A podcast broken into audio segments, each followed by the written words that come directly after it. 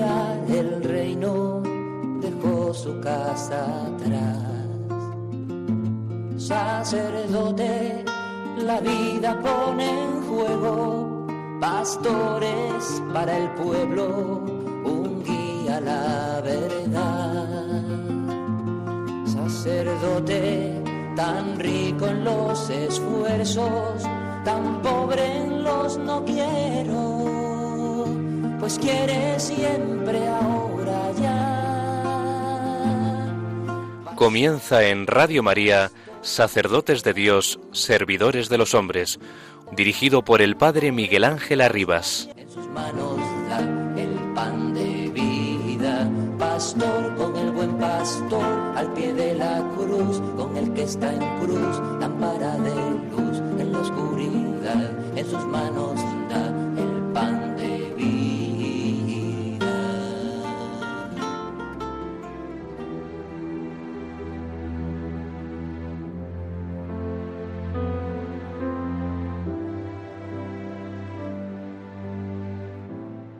amor infinito, Dios eterno, principio de vida, fuente del ser.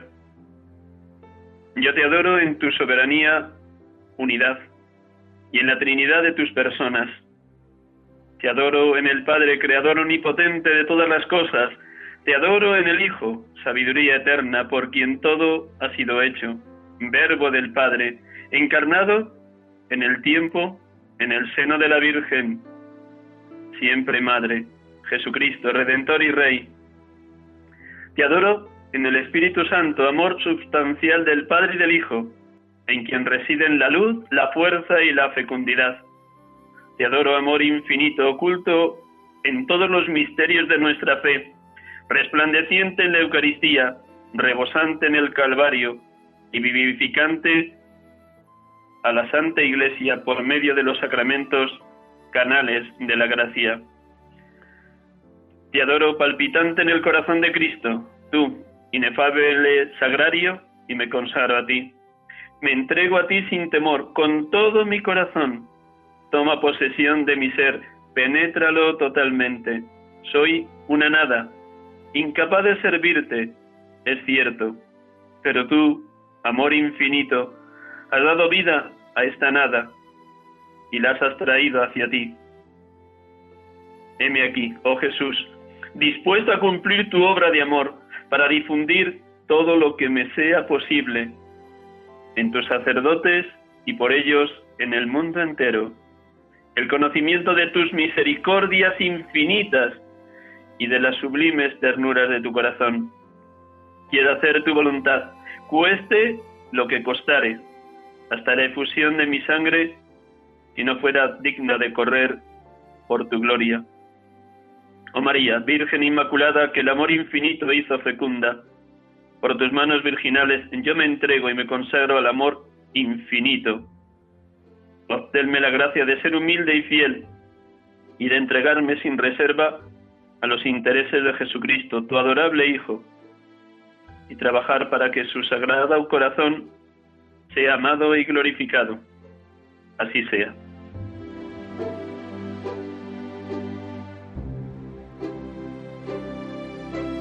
Palabras de María Luisa Margarita Claret de la Trochu, que pretenden iluminar y profundizar quiénes somos los sacerdotes y cómo hemos de vivir siendo imagen viva y transparente de Cristo, sumo y eterno sacerdote, en una alianza nueva y eterna de amor con Él. Desde ahí comenzamos en esta tarde. Buenas tardes a todos, hermanos y hermanos de Radio María. Aquí les acompañamos después de dos domingos que hemos dado paso a las distintas meditaciones del estándar de ejercicios espirituales, después de la ausencia de los domingos de Domingo de Ramos y Domingo de Resurrección, les acompañamos en este programa, sacerdotes de Dios, servidores de los hombres, en este segundo domingo del tiempo de Pascua, Domingo de la Misericordia. Es una alegría enorme para este pobre sacerdote acompañarles un domingo más.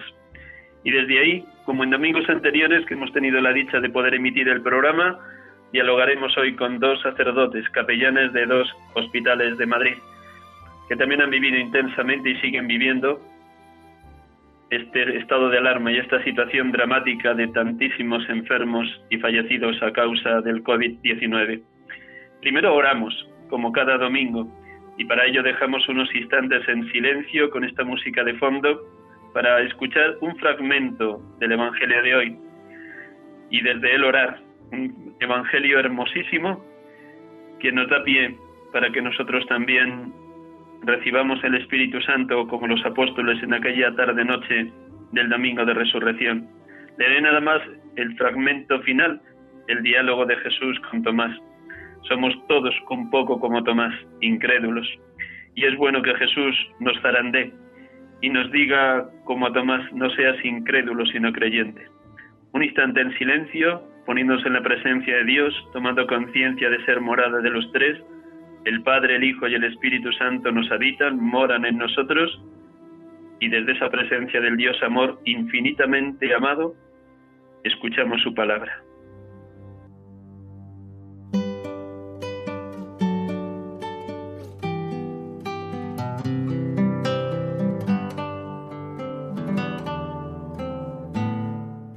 Evangelio según San Juan.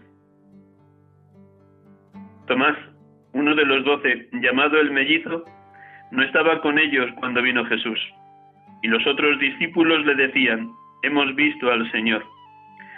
Pero él les contestó, si no veo en sus manos la señal de los clavos, si no meto el dedo en los agujeros de los clavos y no meto la mano en su costado, no lo creo.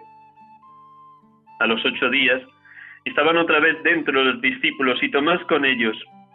Llegó Jesús estando cerradas las puertas, se puso en medio y dijo, paz a vosotros.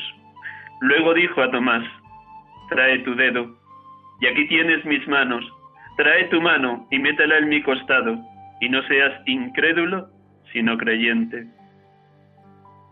Contestó Tomás, Señor mío y Dios mío. Jesús le dijo, porque me has visto, has creído. Bienaventurados los que crean sin haber visto.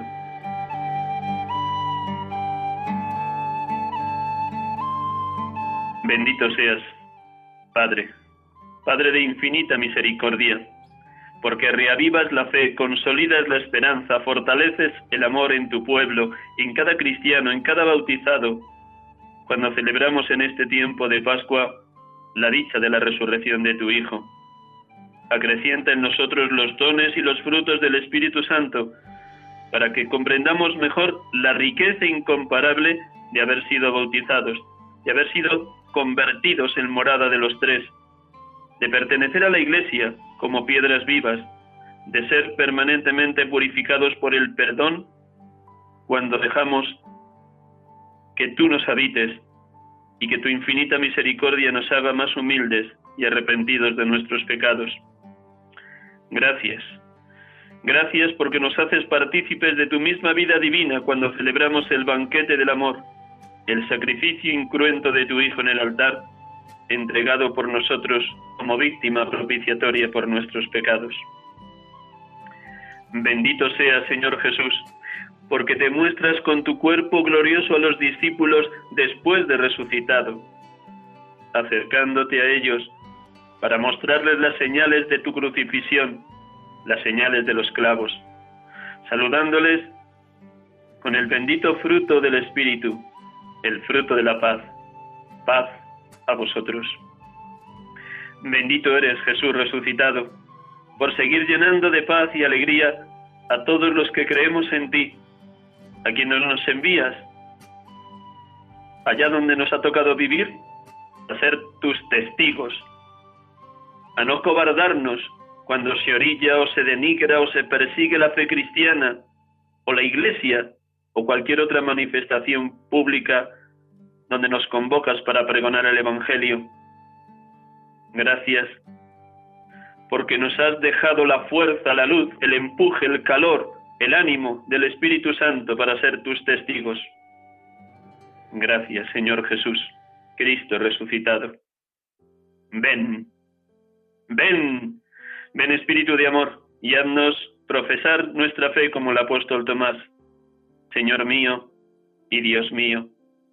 Sí, Espíritu de amor. También muchos de nosotros somos todavía vacilantes, dubitativos, cobardes en nuestra fe.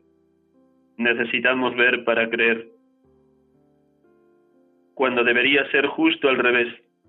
Creer para ver. Creer porque tú nos has regalado el don de la fe. Creer porque nos has dejado cientos de testigos tuyos y de Cristo y del Padre en la historia de la Iglesia. Creer porque la vida de los santos habla con suficiente elocuencia de cómo Cristo sigue actuando en la historia de la humanidad, en la historia de la Iglesia y en todo aquel que se fía de su palabra y se abandona completamente en las manos del Padre como María o como Jesús en la cruz. Padre, a tus manos encomiendo mi espíritu. Ven, ven, ven Espíritu Consolador, transfórmanos como a Tomás, para salir de nuestras dudas, complejos, vacilaciones, acobardamientos. Ven, ven y llénanos de confianza, una confianza plena en la acción del amor divino, en la infinita presencia de tu derramamiento de gracias en nuestros corazones, en el abrazo constante del Padre, en la misericordia perdonadora del Hijo, que sigue diciendo como en la cruz, Padre, perdónalos porque no saben lo que hacen. Ven, Espíritu Santo, llénanos de luz y de gloria y haznos vivir en esa luz que nos capacita para ser en siglo XXI, abril 2020, testigos de la resurrección. Ven Espíritu de Dios, ven Espíritu de amor.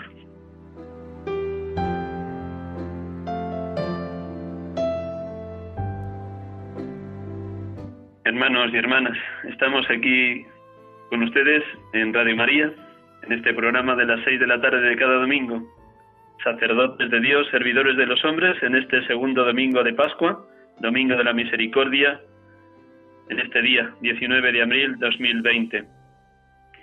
Es una dicha muy grande recuperar con ustedes el dinamismo de este programa como cada domingo.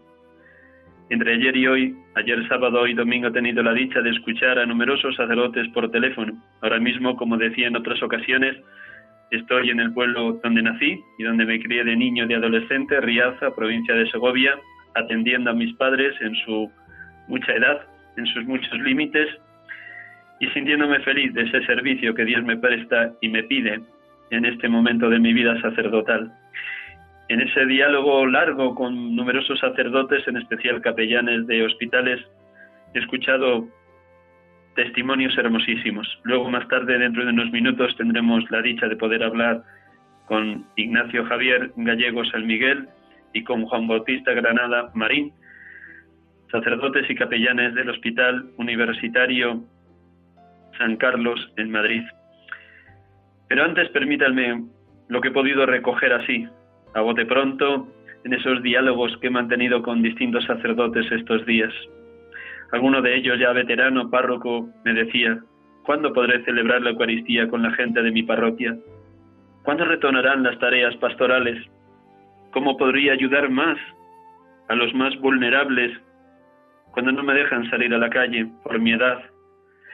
¿Cómo orientar el servicio de Cáritas a las familias más necesitadas del barrio?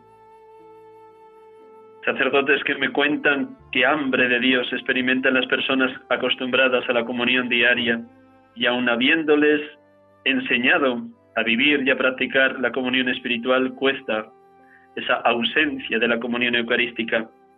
Cuántas personas mayores están solas y se les está haciendo durísimo este estado de alarma sin poder saludar, abrazar, besar, sonreír a sus hijos, a sus nietos, a sus amigos o amigas.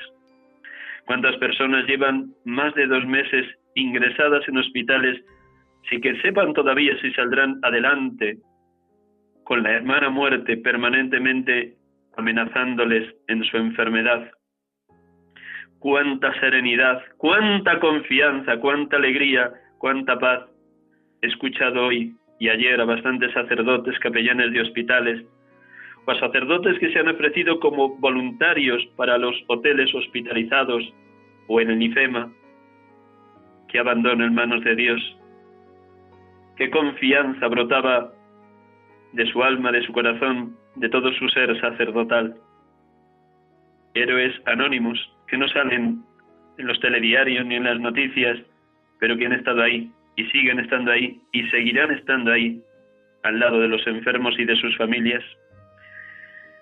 Alguno de ellos me decía con qué fuerza está siendo tentado por el maligno.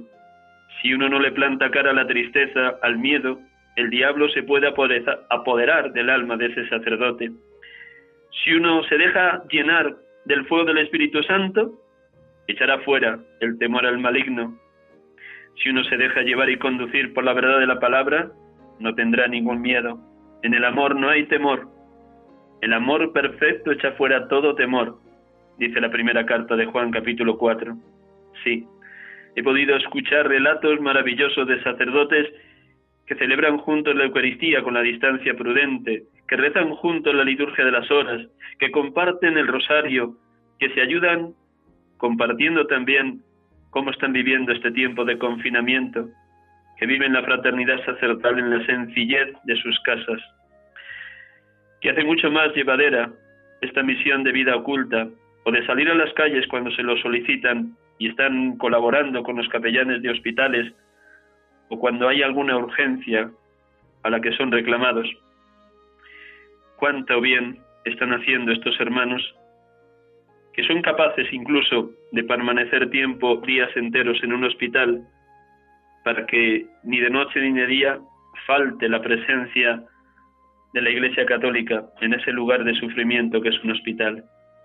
O sacerdotes que en los barrios más humildes, sencillos y pobres de Madrid coordinan, por así encargárselo la mayoría de los de las asociaciones vecinales se encargan de repartir los alimentos para las personas más necesitadas.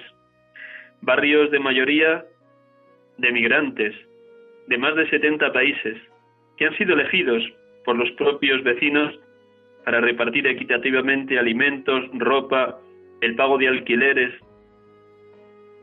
o el sencillamente acompañar por teléfono ancianos que viven completamente solos o que incluso por teléfono ayudan a arreglar conflictos que surgen en las propias familias en tanto tiempo de confinamiento, o sacerdotes que se van acercando también a personas de otras religiones o a personas no creyentes que necesitan ser escuchadas y consoladas, o visitándoles en las casas cuando hay un enfermo ya en situación terminal, o cuando por teléfono han sabido incluso escuchar a personas que psicológicamente nadie atiende tantas y tantas y tantas acciones que voluntariamente están llevando adelante.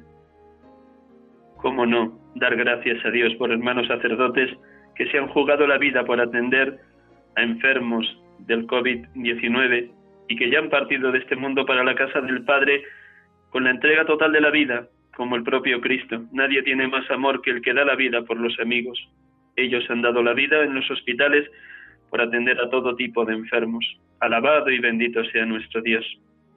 Son hechos que nunca saldrán en los periódicos, ni recibirán el aplauso de las ocho de la tarde, ni recibirán tampoco mayor paga económica de parte de su obispado o su arzobispado. No, lo harán todo en pura gratuidad y lo estarán haciendo porque Cristo así se lo pide, desde la pura gratuidad como ellos han experimentado que su ministerio fue puro don de Dios que es Cristo el que les envía a esos lugares de dolor para ser sal de la tierra y luz del mundo, y que están haciendo suya la exclamación del apóstol San Pablo, con sumo gusto gastaré y me desgastaré yo mismo por vosotros.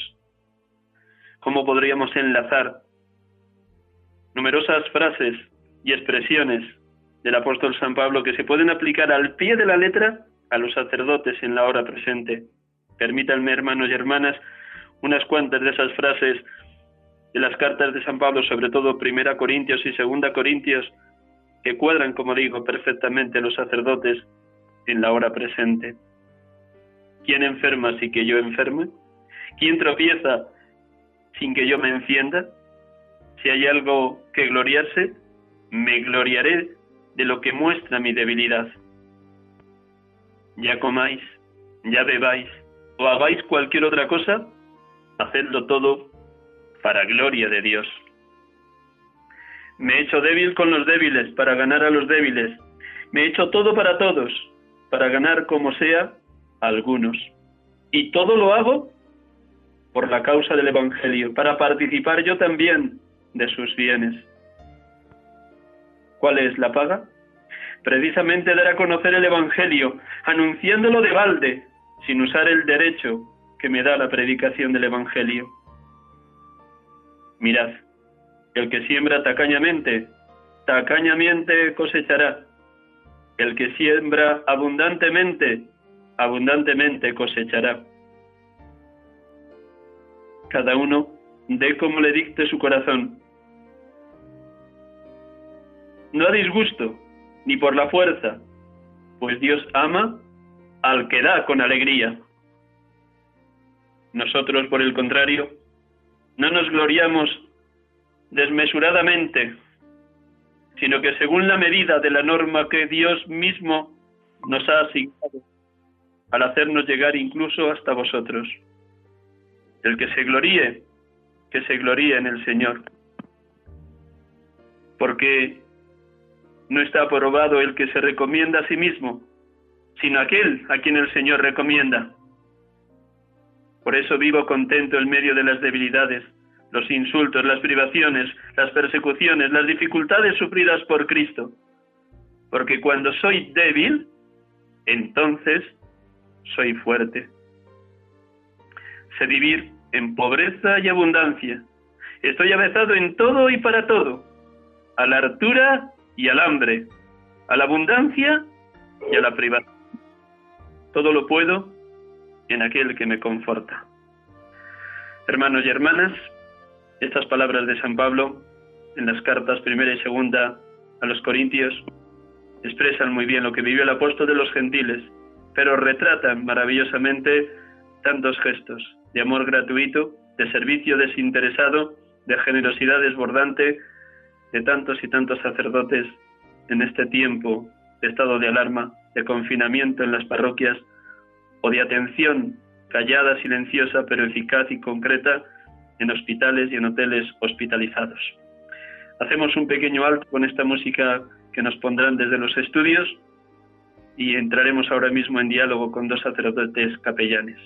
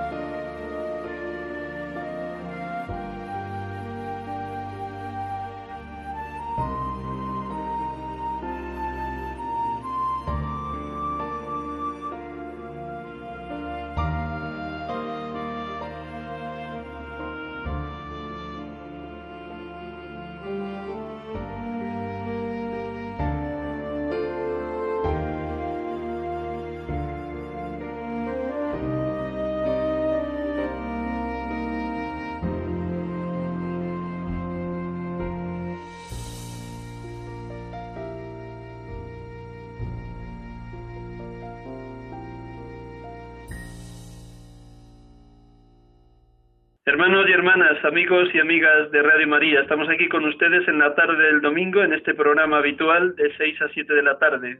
Sacerdotes de Dios, servidores de los hombres.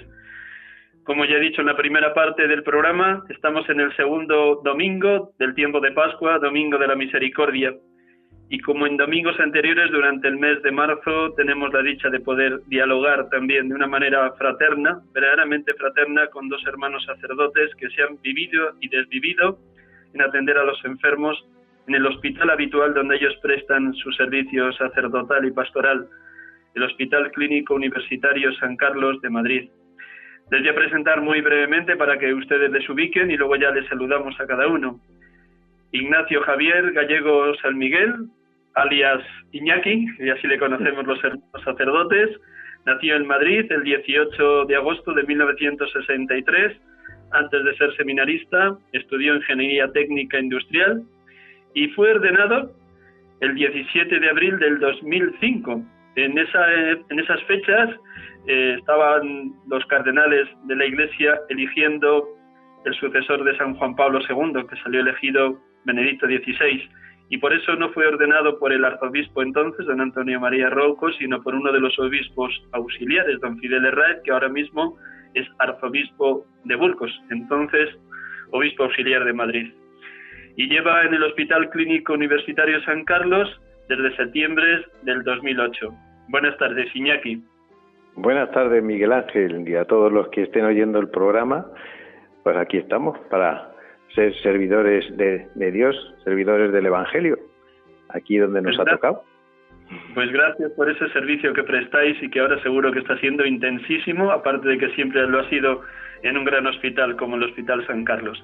Presento también a Juan Bautista Granada Marín, nació en Ibros, Jaén, el 25 de febrero de 1963, ambos dos nacidos en 1963. Él estudió enfermería antes de ir al seminario y fue ordenado sacerdote el 11 de mayo del 2003 por don Antonio María Rouco. Y también está de capellán en el Hospital Clínico Universitario San Carlos desde septiembre del 2014. Buenas tardes, Juan Bautista. Buenas tardes, Miguel Ángel. Bueno, algunos de nuestros oyentes seguro que ayer, antes de ayer, el viernes, os pudieron ver eh, con toda con toda claridad en una de las hojas del periódico ABC, que aparecíais los dos así teniendo de trasfondo uno de los, una de las, de las zonas del hospital. Bueno, pues nada, lo primero, ¿cómo estáis viviendo este tiempo? ¿Cuáles han sido los retos que se os ha planteado? ¿Los momentos más gozosos, más difíciles? Iñaki, cuéntanos. Desde el 7 de marzo hasta hoy, que es 19 de abril, cuatro días, ¿cómo has vivido este tiempo de estado de alarma y con todo lo que ha sucedido en el Hospital Clínico Universitario San Carlos?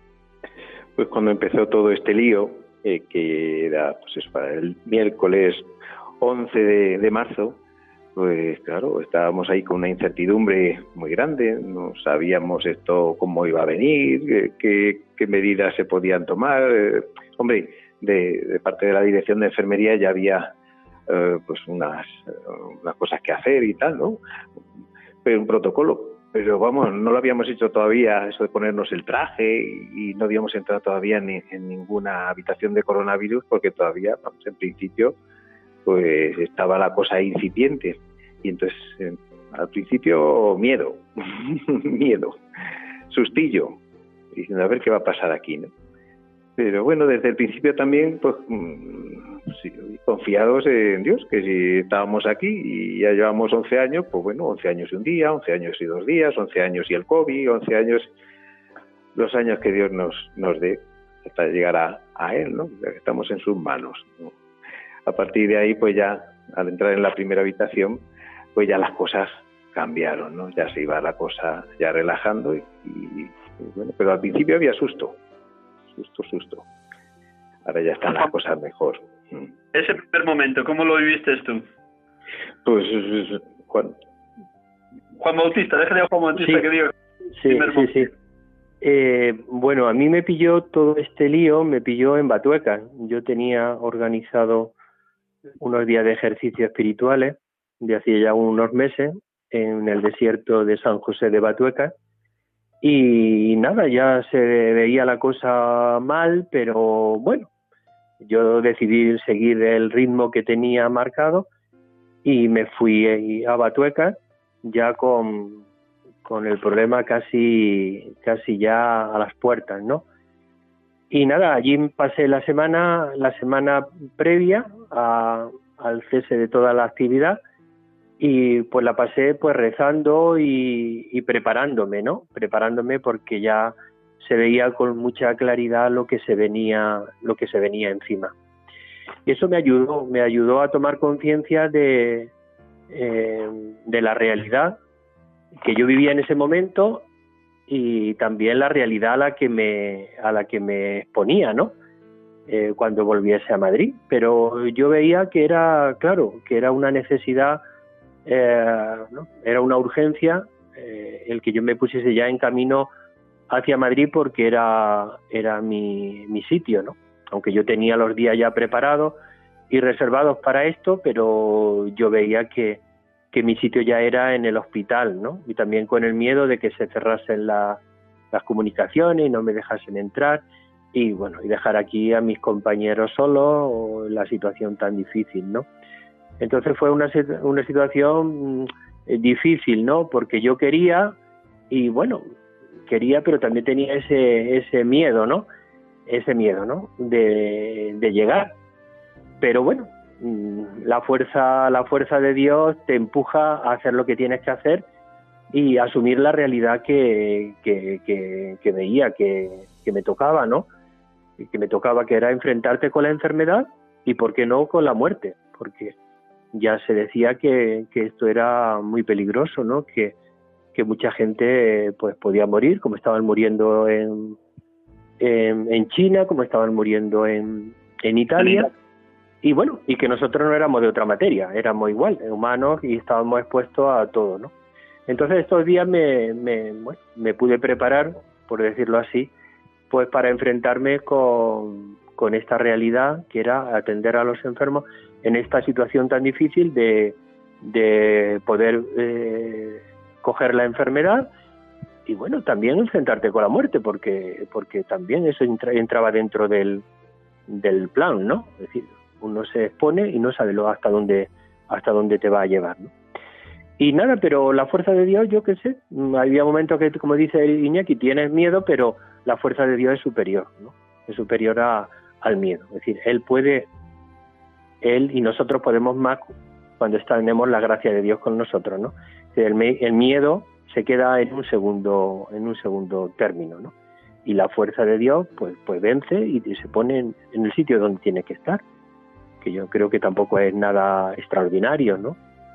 un momento así como de pánico, pero nada, rápidamente se va, se va y, y nada, te enfrentas con una situación que al principio es difícil porque es novedosa, es nueva, pero luego ya es la rutina del día a día, cuando te metes y ves que la cosa no es tan complicado, el, cada día se va suavizando y haces tu, tu labor, mm, eh, sería mentira decir, sería decir que igual no, porque no puedes tocar al enfermo igual, la situación te, si estás lleno de, de guantes, lleno de eh, bata, lleno de cosas que, que te, eh, te impiden tener un contacto y una relación pues, pues normal, como la tenemos habitualmente, ¿no?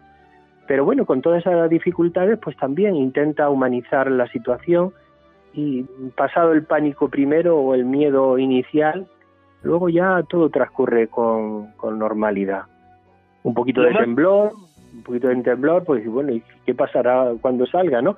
Pero luego ves que no pasa nada, que te da un poco de agobio, que te da un poquito de taquicardia, que te da un poquito, parece que tienes fiebre, parece que tienes no sé qué, pero rápidamente ves que no, que duerme bien, que te recupera y, bueno, y ves que no llega, que no llega, que no llega y que el Señor te va, te va protegiendo, ¿no?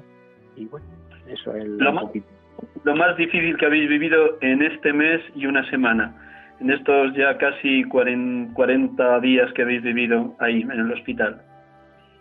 Cada uno. Lo más hermoso de algún acontecimiento, una familia, un enfermo que se ha curado, o una unción que habéis dado, o una confesión larga, y lo más difícil que os habéis encontrado, lo más doloroso?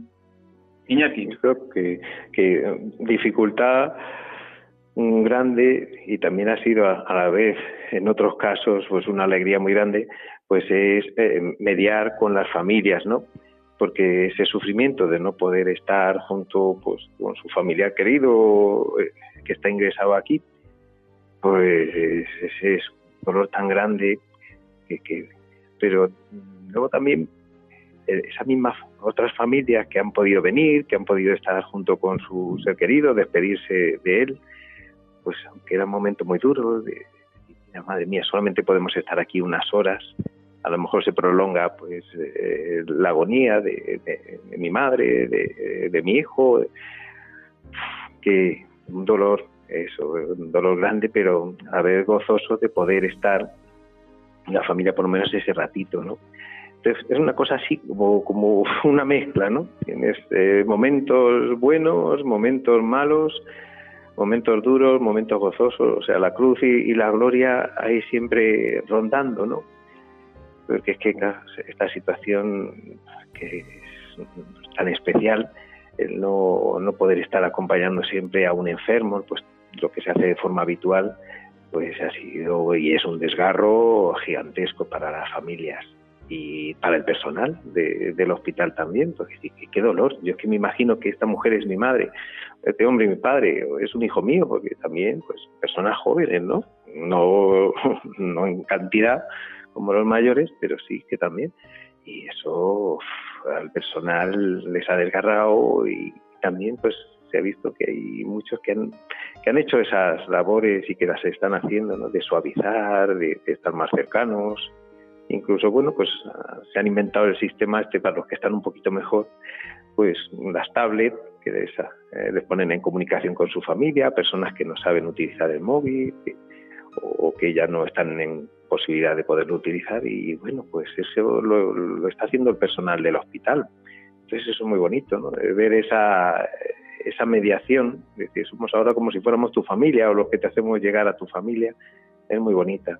Luego lo duro de los que no pueden venir también a despedirse porque tienen una situación pues clínica pues delicada y dicen no me puedo despedir de, mi mujer pues porque tengo esto y entonces me arriesgo si entro en la habitación y eso oh, es un desgarro tremendo un dolor muy grande un dolor muy grande eso está está por aquí pero luego Dios se las apaña también pues para para dar paz pues como Dios es tan, tan, tan, tan, pues eh, se, las, se las apaña para en medio de estos líos, pues pacificar, ¿no? Pero vamos, sí que mm, va a tener esto luego una, vamos, va a traer mucho, un dolor que va a haber que sanar, un duelo que, que no se ha podido hacer eh, bien, pues luego iremos viendo cómo lo podemos sanar. Nosotros desde aquí, pues eso, intentamos eso, que, que esa paz de Dios pues llegue diciendo, oye, mira, estamos aquí, estamos haciendo lo que podemos, siempre ofrecemos las Eucaristías, la exposición del Santísimo, nuestra presencia cuando se nos reclama, cuando nos llaman. Entonces eso, eso pacifica, ¿no? O sea, la cruz y la gloria, el dolor y la alegría y todo, uff, me junge. Juan Bautista, ¿cómo has vivido eso mismo? Lo más hermoso que Dios te ha hecho presenciar y lo más difícil, más duro. Sí, yo creo que el consuelo que la gente recibe, ¿no? El consuelo que, que la gente recibe de, de, Dios a través nuestro y también de nuestra cercanía, que, que la cercanía de la iglesia. Yo creo que eso al enfermo le hace mucho bien. Lo que pasa que, que la mayor parte de los enfermos en esta situación estaban ya como muy bloqueados, ¿no? Ir por el tratamiento, por un poquito ya cuando empezaban a sentir a sentir la, eh, pues la agonía, pues la sedación, ¿no? Pues no eran como muy conscientes de la situación, ¿no? Yo creo que mucho, y luego la esperanza nunca se pierde, nunca le dice, oye, te vas a morir, ¿no? Sino estamos en manos del Señor, le ayuda a que, a que no tengan miedo, a que tengan paz, a que se unan en el tiempo que estábamos previo de, Semana Santa, que se unan a la pasión del Señor y, bueno, lo que es una realidad nuestra, ¿no? Por la cruz a la luz, es decir, que lo que vivió el Señor es lo que nosotros estamos llamados a vivir. Y en ese tiempo previo de Semana Santa era como muy propicio para, para hacerle ver de forma muy gráfica, de forma muy, muy elocuente lo que era la, la, pasión del Señor, que podíamos estar unidos a Él. Pero y yo creo que el, el bien también como más objetivo era en la familia. Eh, yo creo que se hace con la familia o con las personas también enfermos que no estaban tan mal, que no estaban, que estaban, no estaban graves, ¿no? que estaban, son enfermos leves, que tienen conciencia plena, que se sienten, que se están de pie, es decir, que pero se daban cuenta perfectamente de la realidad, porque habían tenido, habían pasado por momentos muy críticos de tener la muerte a su lado, ¿no? Yo creo que con esos enfermos que, que se podía hablar, que se podía ¿no? reflexionar, con eso han recibido mucho bien. Los que estaban abiertos al Señor y los que no estaban tan abiertos, la enfermedad le ha hecho que se abran, ¿no? que se pregunten, que se pregunten y, yo creo que le ha ayudado a purificar, a purificar mucho su, su vida. Entonces yo creo que esa persona eh, se le ha hecho mucho bien a través de nuestras palabras, que son las palabras del Señor, que Él es el, que consuela y Él es bálsamo, ¿no? Mm, y es el que da la misericordia. Y se han abierto y han visto mucha luz, ¿no? Han visto mucha luz porque lo que ellos pensaban que era, o pensamos que, que era la panacea de la, de la vida, la solución de la vida, todo eso se ha derrumbado y entonces se han encontrado que, que, que, se han encontrado sin nada, como un chico de, de fuera, de América, que vino a buscar, pues bueno, a buscar trabajo, teniendo trabajo, vino a buscar no se sabe qué, bueno, y de golpe y porrazo se vio sin trabajo, se vio en un albergue y se vio morir, ¿no? Se vio morir con joven, pero que le afectó muchísimo. Entonces estaba en el hospital, en el hospital estos que hay para enfermos leves, y él, pues, claro, veía que todo se le había se le había derrumbado, se había derrumbado. Y quiso, ¿no? Quiso, quiso en ese momento que llegué yo, que no sabía ni, no se le había olvidado hasta el Padre Nuestro, eh, pero me dijo, yo quiero rezar, ¿no? Quiero rezar como cuando era niño, como aprendí en mi, en mi pueblo. Entonces, bueno, pues le aprende, eh, empieza como un niño en catequesis a aprender el, el, Padre Nuestro. Pero, pero sintiéndolo porque él lo deseaba, deseaba que yo, que el sacerdote fuese a su habitación cuando él no lo había pedido porque llevaba muy poquitos días. Entonces al verme a mí, pues dijo que sí, que quería hablar y bueno, pues fue como un momento de mucha, de mucha paz para él, ¿no? Y de mucha luz para, para retomar el camino que había mm, que había interrumpido, ¿no? Es decir, que había el camino de Dios, él de una forma u otra lo había, lo había, lo había roto, ¿no? Entonces era una forma, yo le hablé de la parábola del hijo pródigo, que él la recordaba, sí, la recordaba perfectamente. el Padre Nuestro no tanto, pero la parábola del Hijo Pródigo la tenía muy, muy presente. Bueno, pues esos casos, bueno, de este chico y de personas, de personas que, que han vivido, estábamos ahí de forma muy, sí, sí, yo quiero al Señor, pero bueno, a mi manera, ¿no? A mi manera, esto te ha hecho a quererlo de verdad, porque si no lo quieres de verdad es como a una familia. Si no quiero a mi hijo de verdad, pues no, eso no sirve. Eso no sirve, no vale. Vale, vale, pero vale, eso ahí las medias tintas a veces en estos momentos no. Entonces yo creo que esto no va a ser pues para tomarnos en serio nuestra relación con el Señor. Que yo creo que purificado pues podemos podemos eh, volver a él de forma más no sé, como más nítida, más clara, más luminosa. Iñaki hablaba antes del trato con, con el personal sanitario, médicos, enfermeros, enfermeras, personal auxiliar limpiadoras y tanta gente que trabaja en un gran hospital. El hecho de que llevéis tantos años de capellanes, pues me imagino que facilita cómo sabéis desenvolveros y también en una situación de emergencia y de situación crítica como la actual, donde hay que guardar la máxima prudencia, también habéis sabido estar ahí. Eh, ¿Cómo ha sido ese trato con, con las personas que trabajan en un gran hospital? Porque, como decías muy bien, Iñaki, y ha salido también en los medios de comunicación, no dejaban también de, de emocionarse cuando se recuperaba alguien o cuando moría alguien, porque son humanos al fin y al cabo, fueran creyentes o no. ¿Qué habéis percibido? ¿Qué habéis podido dialogar con, con alguno de, los, de las personas del personal sanitario? Y eso es el día a día aquí en el hospital, o sea que eh, estar con los trabajadores es casi estamos más con los trabajadores que con los que con los enfermos, porque entre que llegas al control de enfermería por los pasillos, nosotros como decimos hacemos la pastoral del hola en el en el hospital, por donde pasas, hola, hola, ¿qué tal? Buenos días. Pero ahora en este tiempo pues muchísimo más, porque claro, eh, estando todos al principio con sustillo y todavía, todavía hay bastantes que, están con susto, ¿no? Pues poder eh, hablar con más tranquilidad, pues, eh, poder ya pensar incluso más adelante, bueno, cuando acabe todo este lío lo tenemos que celebrar, porque fíjate lo que, lo que estamos pasando, luego esto pasará, un día ya, ya no estará este lío, ¿no? Y podremos decir, pues mira qué bien que estuvimos ahí pues juntos. Lo que se, se está viendo es eso, que se abre mucho la gente, porque dentro del barullo que hay, eh, pues los trabajadores mm, tienen más paz para poder pues expresar sus sentimientos, o sea, están más abiertos a, poder decir lo que sienten y te acogen todavía mejor que, antes, que siempre somos muy bien acogidos, por lo menos aquí en el, en el hospital clínico, pues oye, nos queremos, somos, una familia, cada uno pues eso con su, con su misión y, bueno, vamos, yo creo que, este tiempo ha hecho que, estemos todos más unidos, eh, que sepamos que, que todos buscamos el bien para toda la gente y que vamos y que la presencia del cura eh, ha sido todavía pues más pacificadora, o sea, de llevar, o sea, por donde pasaba se notaba que querían estar contigo.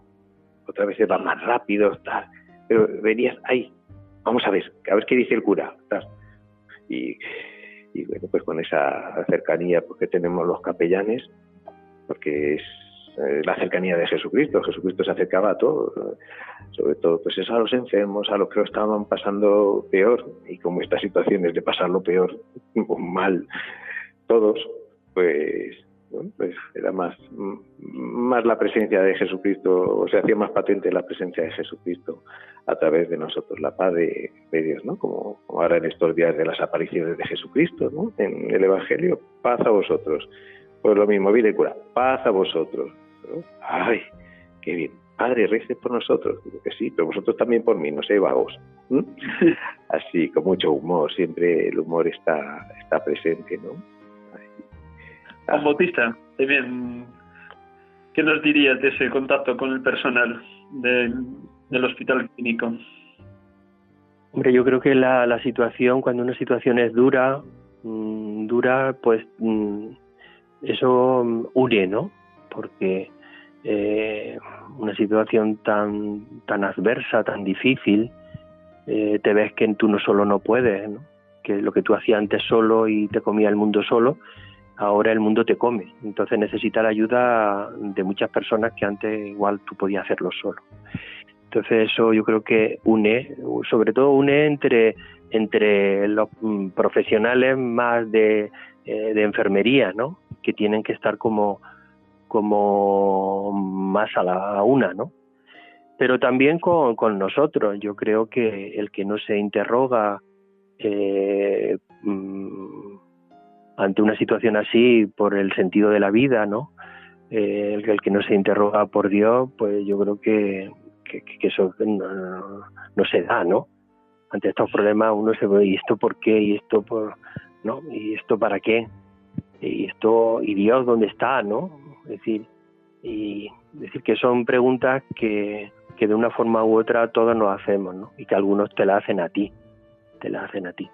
Y eso, pues bueno, dentro de la limitación que tenemos, porque también en una situación tan difícil hay que tener mucho cuidado de lo que se dice, pues tampoco se puede hablar mucho porque la gente está muy como muy ahí de todo, ¿no? Es también como muy de uña, pues tiene, tiene que decir, bueno, pues mm, consolar y hablar poco y escuchar y, bueno, y llorar si tienes que llorar con la gente, sobre todo, porque hay veces que mm, situaciones de, de personas, pues de, no solamente de los enfermos y de los familiares, sino de, también de las personas como, como, como se desviven, ¿no? Pues a veces pues eso te emociona y, y, bueno, yo creo que son signos, son gestos, son silencios todo eso ayuda mucho a, unir a la gente, ¿no? Porque aunque haya habido rencilla o había habido problema entre ellos o a lo mejor malentendido, todo eso yo creo que pasa a un segundo lugar ante la urgencia y ante lo que estamos viviendo. Muchísimas cosas pasan a un segundo plano, ¿no? Y lo que lo que prima y lo que lo que está encima de la mesa es lo que queremos queremos vivir es las cosas que te ayudan, ¿no? Lo positivo, ¿no? Y Dios, sobre todo, porque Dios, ¿qué pide Dios para nosotros que sea malo? Es decir, que nosotros podemos decir, ¿y qué nos pide Jesucristo a nosotros que sea malo para el hombre? Cuando Él pasó la vida haciendo el bien, cuando curó a, a los enfermos, cuando Dios cuando resucitó a los muertos, cuando perdonó a la prostituta, cuando Él él pasó la vida haciendo el bien y quiere seguir haciendo el bien en nosotros, aunque nosotros a veces no lo hacemos, aunque a veces nosotros le damos la espalda, porque eso es una realidad que también está palpable, ¿no? Que muchas veces le hemos dado la espalda al Señor. Es decir, a veces eso no es correcta, no es políticamente correcto, pero eso es una realidad. Que, que, que el mundo le mucha gente eh, le hemos dado la espalda al Señor. Y hemos dado mucha, la espalda a, cosas muy esenciales, porque suceden muchas cosas pues, por, por, por, la mala voluntad de la gente. ¿no? ¿Por qué este virus? Pues bueno, no se sabe muy bien cómo ha aparecido o no ha aparecido, pero cómo ha aparecido la bomba atómica, pues, pues, por la mala cabeza de la gente. Y cuántas cosas pasan por la mala cabeza de la gente, porque la gente no abandona a Dios, abandona su enseñanza, abandona su prefecto, y entonces eso se vuelve contra nosotros. Queremos ser como Dios. Yo le decía hoy una religiosa, a veces pasa como en el, con el, en el paraíso, ¿no? Quiero comer de la manzana que no puedo comer. Pero chico, pero come de todo más. Si tienes todo el mundo, todo la, el, el, jardín para comer y tantos árboles. Pero no, yo quiero de la, que la, esa. Bueno, pues si come de esa te verás desnudo, te verás sin nada. Y a veces nos puede pasar y nos pasa, ¿no? De que queremos ir por encima de Dios, ser más que Dios. Queremos, y eso a veces pasa factura. Y los que lo sufrimos somos nosotros. Cuando nos alejamos de Dios, cuando dejamos a Dios al, margen, pues eso se vuelve contra nosotros. Entonces yo creo que esta situación, esta situación nos tiene que llevar a, unirnos a Dios, a vivir como hijos de Dios, no como esclavos, como hijos. Si Él quiere vivir, que vivamos como hijos, no como esclavos, eh, porque Él nos da lo, lo necesario y más para ser felices, pero viviendo al margen no. Entonces yo creo que todo eso, todo ese es lo que tenemos que, que, toda esta situación, yo creo que es la que tenemos que retomar, retomar a Dios, retomar los principios, retomar la enseñanza de Jesucristo, ¿no? Que realmente es lo que da la vida. Y, no otra cosa. Perdonad, porque vamos ya a contrarreloj como siempre, que esto parece que va a ser largo, luego todo, como veis, es cortísimo. Nada más, en un minuto, un último minuto cada uno, una palabra de esperanza que os gustaría dar a los enfermos que todavía están ingresados en hospitales o que viven en las residencias. Sé de muchas religiosas que tienen noche y día puesto Radio María. He hablado con alguna abadesa o con alguna priora de algún monasterio de vida contemplativa y las hermanas de más de 85 años están enchufadas día y noche porque están encerradas en sus celdas, no pueden salir a, la, a los lugares comunes habituales del monasterio y, las tienen allí, en su celda, cerraditas. Y por eso Radio María es un motivo de esperanza. ¿Qué palabra de esperanza daríais a las personas mayores o las personas enfermas que, hay muchos visos de que se van a curar? Pues bueno, primero que, que Dios siempre está con nosotros y que quien ama a Dios, pues todo lo que pase, aunque sea malo, le sirve para, para el bien.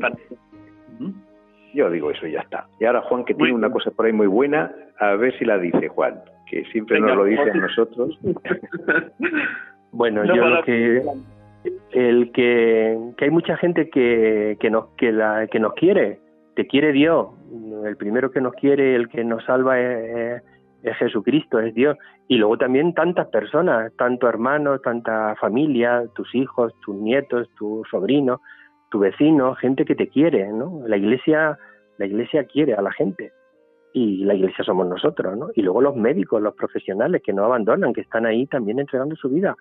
Entonces, hay mucha gente que te quiere, te quiere Dios, te quiere tu familia, te quieren los médicos, te quieren los enfermeros, te quieren la gente, los mm, taxistas, los otros que van, los pescaderos, como dicen, gracias, pues la gente quiere y la gente, eh, entonces con, con la gente cuando hace el bien se sube para arriba, ¿no? Y el que entrega la vida la recupera. Después de todo, yo a mí eso es lo que me llama. Si pierde la vida, la recupera, ¿no? Y lo que decía Iñaki es una frase de San Juan de la Cruz, que bueno, una frase más o menos adaptada, ¿no?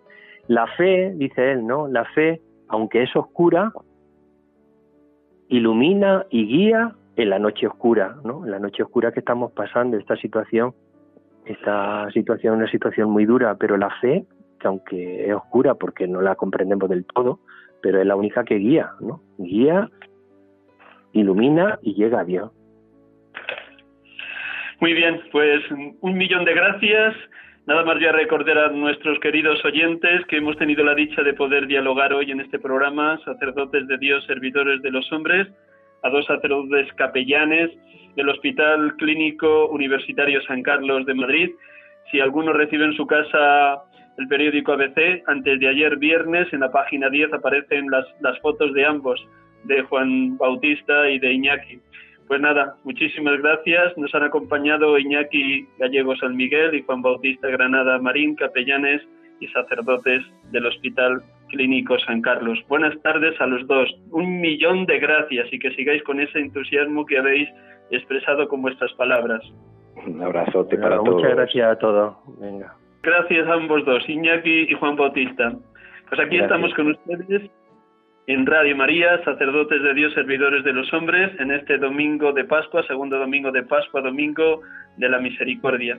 Y vamos a ir concluyendo el programa y para ello también dejamos un momento de silencio, de música, para concluir orando.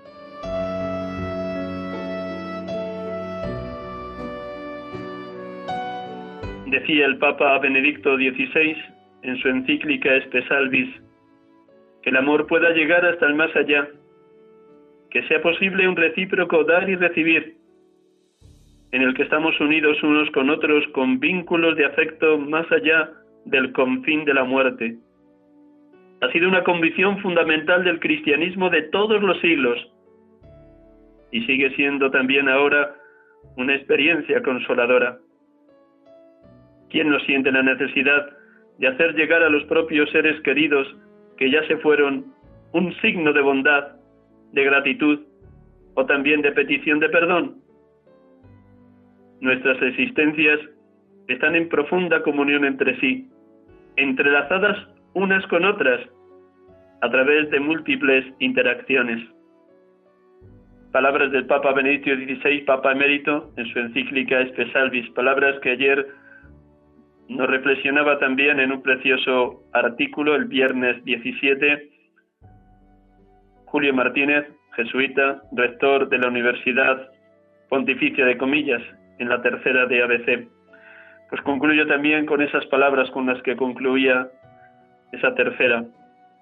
En tiempos tan inclementes podemos poner todas nuestras penas en el seno de la gran esperanza, Jesucristo, que conoce y llama a cada uno por su nombre, abrazando el universo entero y dándonos la paz que nosotros solos no podemos alcanzar, porque Él es la resurrección y la vida.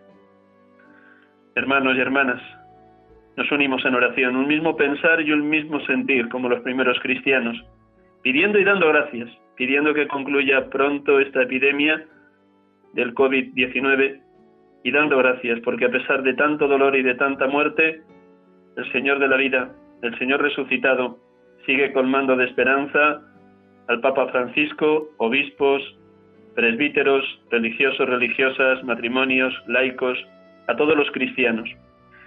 Él nos da la capacidad de mirar siempre más allá. Estamos de paso por este mundo, a todos tarde o temprano nos visitará la hermana muerte, pero caminamos en la esperanza de que nos aguarda la eterna bienaventuranza. Buenas tardes, Dios les bendiga y hasta el próximo domingo, si Dios quiere. Feliz domingo de la misericordia y feliz segunda semana de Pascua.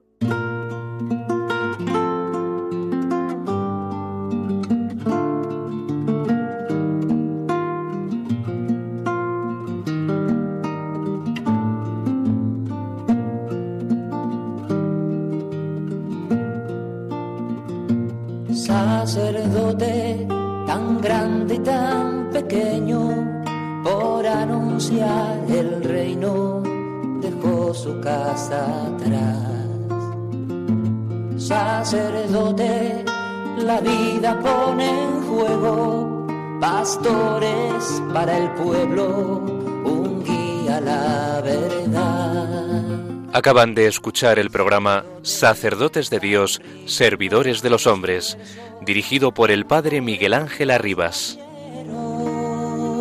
Pues quiere siempre ahora ya.